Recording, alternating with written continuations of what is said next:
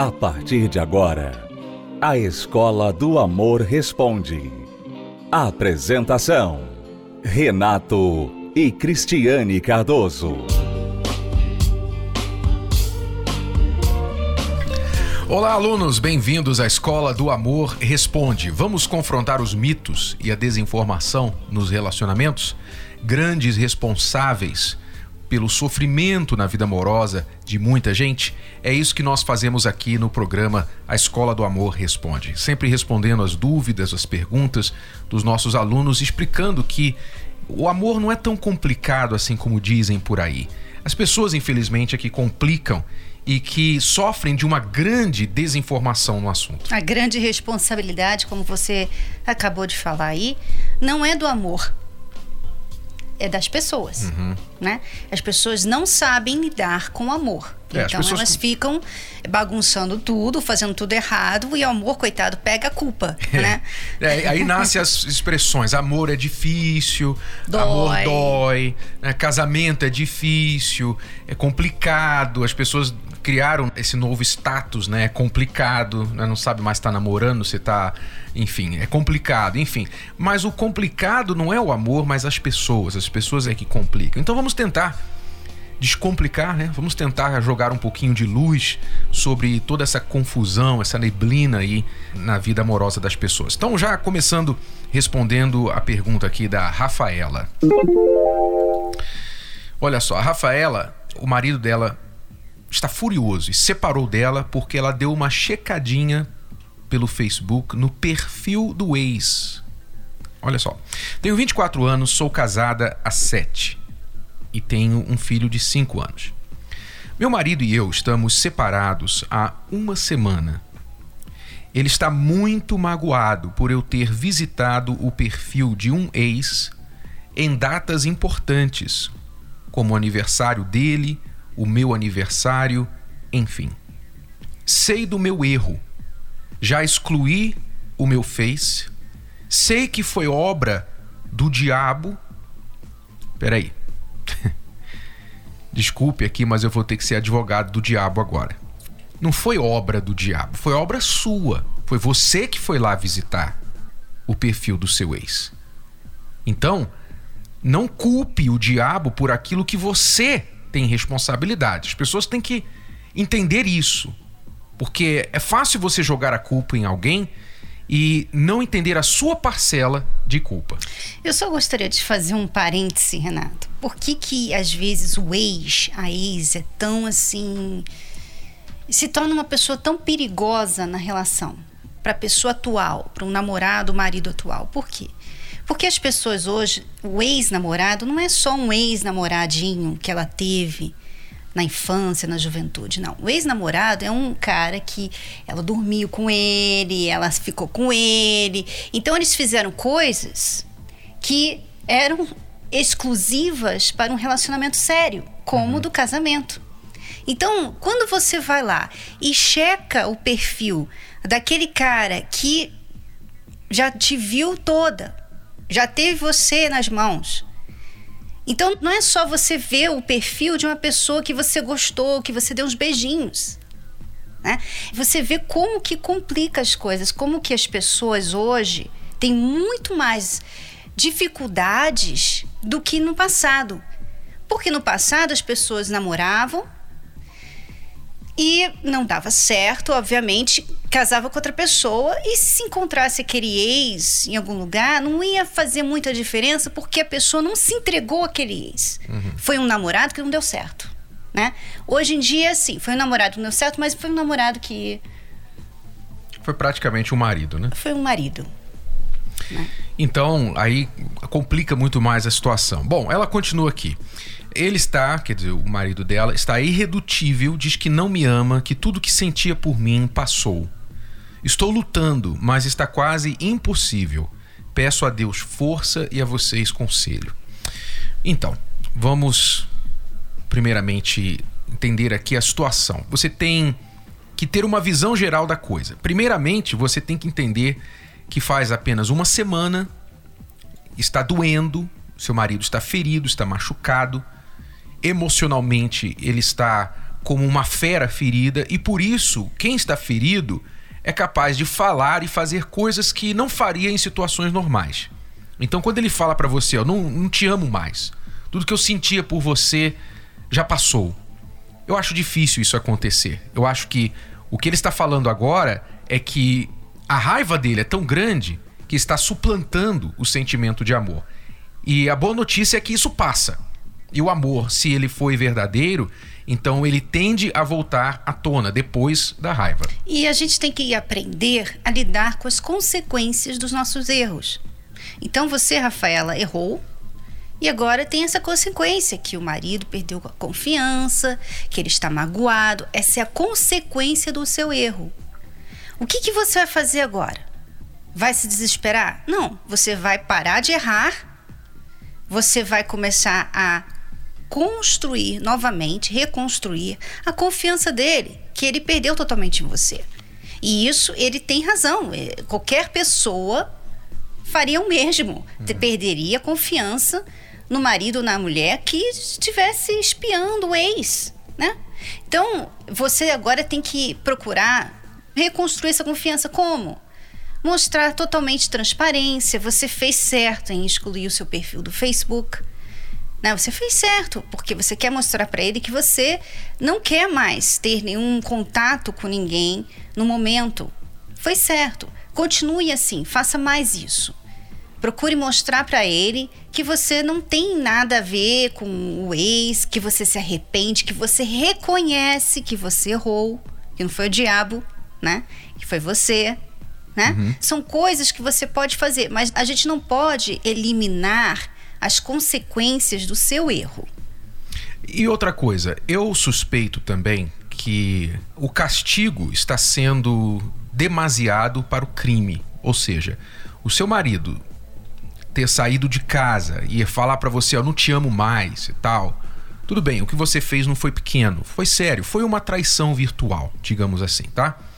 Foi sério. Mas o castigo que ele está dando para você está muito sério, muito sério ok? Isso me faz suspeitar que pode haver outras coisas ou que o relacionamento já não estava bem quando ele descobriu isso. E provavelmente, se estivesse bem, você também não estaria checando o perfil do seu ex, imagino, né? Então, o que você tem que fazer? Além de excluir o seu Face, além de mostrar que o seu ex realmente foi uma bobeira sua, um deslize, digamos assim, você errou aí, além de reconhecer o erro nesta parte, você tem que olhar as outras partes do seu casamento e da sua vida, do seu comportamento que podem ter contribuído para essa situação que está aí. De forma que essa questão do fez foi apenas a, a gota d'água, porque o balde já estava cheio. Então o que mais está nesse balde aí? O que mais ele vivia reclamando ou vocês não estavam se dando bem por causa daquelas situações? Você tem que olhar isso e procurar remover esses problemas também, começar a agir em cima disso. E como você falou, Cristiane, a questão de inspirar a confiança agora, ela tem que fazer o certo. Ela não vai poder ficar mendigando atenção, pedindo perdão todas as vezes que falar com ele. Ela tem que realmente mostrar arrependimento, pedir o perdão sincero e a partir dali entender que não há mais nada que ela possa fazer a não ser respeitar o tempo dele. Ele vai precisar de um tempo para que essa situação passe e ao mesmo tempo que ele está lidando com a raiva dele, ele precisa observar em você um comportamento ilibado, um comportamento exemplar, muito melhor do que vinha sendo até aqui. É bom falar, Renato, que quando você pede desculpa por uma coisa que você fez de errado, você tem que pedir desculpa mesmo. Você não pode chegar e falar: olha, tá, eu posso ter errado, mas né? Se eu errei, olha, não foi bem assim, tal. Você tem que reconhecer que você errou. Porque toda vez que você vem com uma, com uma desculpazinha do porquê você errou, então aquela pessoa não sente que você reconheceu o problema. Então parece assim, ela pode fazer isso de novo. Se ela não reconhece o problema, quer dizer, isso pode acontecer mais uma vez. Então você tem que reconhecer o problema. Ponto final. Olha, eu errei mesmo. Você tem toda a razão de ter perdido a confiança em mim. E eu quero mudar, eu vou mudar. E eu já decidi que eu vou mudar. É isso que você tem que fazer. Não é ficar, oh, errei, mas. Ah, eu só tava aí fica difícil para a pessoa confiar que ela realmente está arrependida. Então fica a nossa dica para você, Rafaela. Vocês estão ouvindo a Escola do Amor. Responde com Renato Cristiane Cardoso. Visite os nossos sites, os nossos blogs, cristianecardoso.com, renatocardoso.com. Já voltamos depois dessa pausa para responder mais perguntas. I've been seeking silver linings, feeling incomplete. Singing, oh, I wish it didn't taste so bittersweet.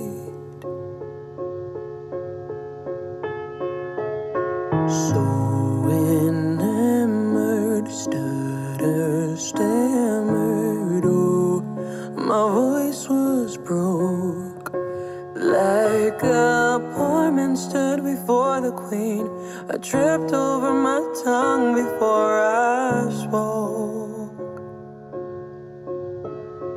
And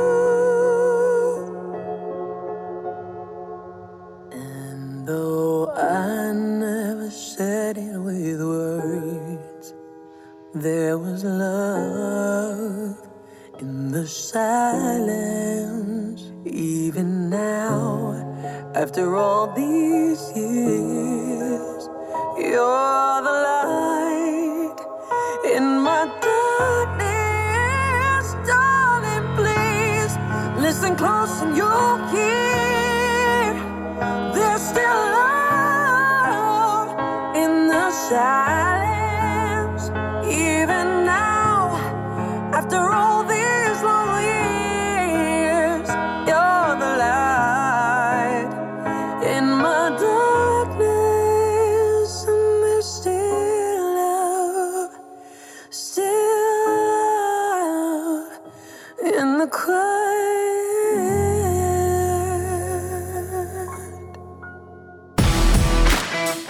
Atenção, alunos da Escola do Amor. Temos uma excelente notícia para você. A caminhada do amor está de volta. Com a correria do dia a dia, a falta de tempo, essa é a oportunidade perfeita para tirar um tempo só para vocês. Abrir o coração para a pessoa amada, colocar em dia os assuntos que geralmente não conversam no dia a dia. O incentivo para que se aproximem mais, por meio de um diálogo prazeroso e inteligente. E para você que é solteiro, hum, a perfeita desculpa para chamar alguém para uma caminhada. Aprenda a apreciar quem você tanto ama. Ei, solteiros, não desperdicem essa chance. Caminhada do Amor, sábado, dia 29 de outubro, a partir das nove e meia da manhã, no Parque do Ibirapuera. Ou participe em qualquer lugar no Brasil, em um parque de sua escolha. Programe-se e reserve seu kit com antecedência. Mais informações, acesse arcacenter.com.br. arcacenter.com.br. Voltamos a apresentar A Escola do Amor Responde, com Renato e Cristiane Cardoso. Vamos responder a pergunta de mais uma aluna. Ela não quer se identificar. Ela, principalmente o problema, a questão que ela nos dirige é o fato de ainda ser virgem aos 28 anos. Ela diz: Sou solteira, tenho 28 anos, de boa aparência e ainda sou virgem. Em toda a minha vida tive somente dois namorados, e isso somente depois dos 20 anos. E não me falta pretendentes por causa da minha aparência e não pelos meus valores. Sou a mais nova de dois irmãos e a mulher da casa onde faço todos os deveres de limpar, lavar, cozinhar, além de pagar todas as contas de casa, já que meus pais são separados e moro com meu pai e irmão e o outro casado mora no mesmo quintal, com esposa e filho. Por estar chegando quase aos 30, meus irmãos e pais zombam de mim por estar solteira. Quer dizer, uma maldade, né? Uma é. situação. É aí que a gente vê que homem realmente não tem noção, né? às vezes. mas, mas, tem mulher também que zomba. É. é. Já pensei em sair de casa por causa disso e comprar minha própria casa, pois sou gerente de uma multinacional, ganho bem, mas toda a família fica contra. Isso porque todos dependem de mim. Vivo emprestando dinheiro para os meus irmãos, um dele é desempregado e vive no sofá assistindo TV. Da minha mãe já ouvi que uma mulher não pode ficar muito tempo sem sexo por não fazer bem para a saúde e que eu deveria pelo menos ir para baladas para conhecer pessoas e perder logo minha virgindade. A sua família, eu vou dizer para você, ela não é muito invejável. Eu vou dizer para você uma coisa: quem tem uma mãe dessa, né? Enfim, o que eu faço? Não quero me entregar a qualquer pessoa para ter um casamento frustrado, como foi dos meus pais. Mas também não quero ficar ouvindo tais coisas que me revoltam tanto. Estou errada realmente em me conservar durante tanto tempo para encontrar uma pessoa certa? Como devo agir diante de minha família? Você tem que entender, amiga, que quando a gente quer fazer a coisa certa, a coisa certa normalmente é aquilo que ninguém faz. Todo mundo faz a coisa errada, porque a coisa errada é muito mais fácil. Seria muito mais fácil para você ter perdido a sua virgindade, né? Tá saindo com vários homens, seria muito mais fácil para você. Mas você quis manter seus valores, você quis se guardar. E isso é difícil. E as pessoas, elas têm uma mistura de sentimentos a respeito disso. Elas têm admiração por você estar se guardando e não estar passando pelo que elas passaram, inveja, né? E também raiva. Raiva porque elas olham para você que você está se guardando e elas ficam com raiva porque, no fundo, elas queriam ter se guardado também. Então tem uma mistura aí. E aí as pessoas acabam usando toda essa mistura de sentimentos contra a pessoa para que ela venha desanimar mesmo. Uhum. Então, quando você está fazendo a coisa certa e você sabe o que você está fazendo, porque você tem se protegido do que você viu nos seus pais. Você tem se protegido. Então é a coisa certa. Quando você faz a coisa certa, você não deve nem duvidar, você não deve ouvir ninguém.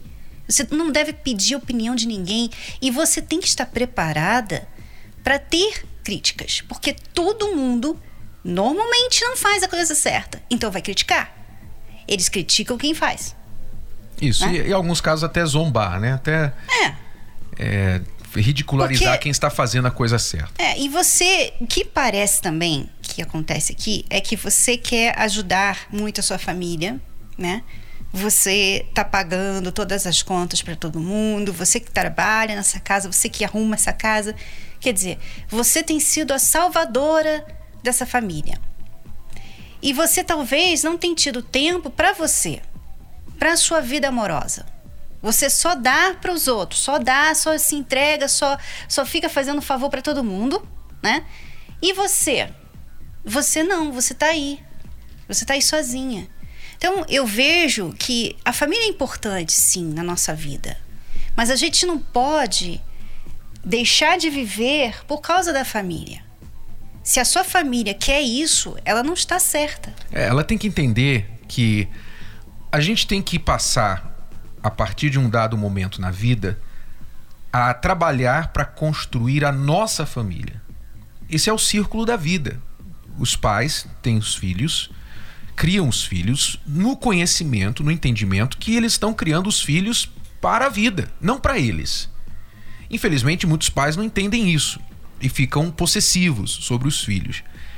E muitos filhos também não entendem isso e ficam presos aos pais e esquecem de investir na própria vida amorosa para então formar a sua própria família. Então você está aos 28 anos, você não tem perspectiva no momento de um relacionamento e você está aí cuidando, carregando a sua família nas costas. Realmente chegou o momento, já passou do momento de você olhar para você. Você tem que olhar para você agora. Isso não é egoísmo. Isso é você olhar para o seu futuro e seguir o círculo da vida, que é você procurar agora formar a sua família. E pelo que eu estou vendo aqui, no que depender dos seus familiares agora, eles não vão fazer nada por você. Eles estão felizes de você aí estar tá lavando, passando, cozinhando, sustentando, dando dinheiro, enquanto muitos deles não estão fazendo a parte deles. Então, eu sou totalmente a favor. Se você tem essa inclinação de arrumar um lugar para você e morar e cuidar da sua vida, que você faça isso. Não por vingança, né? Ah, agora vocês vão ver só. Não é assim.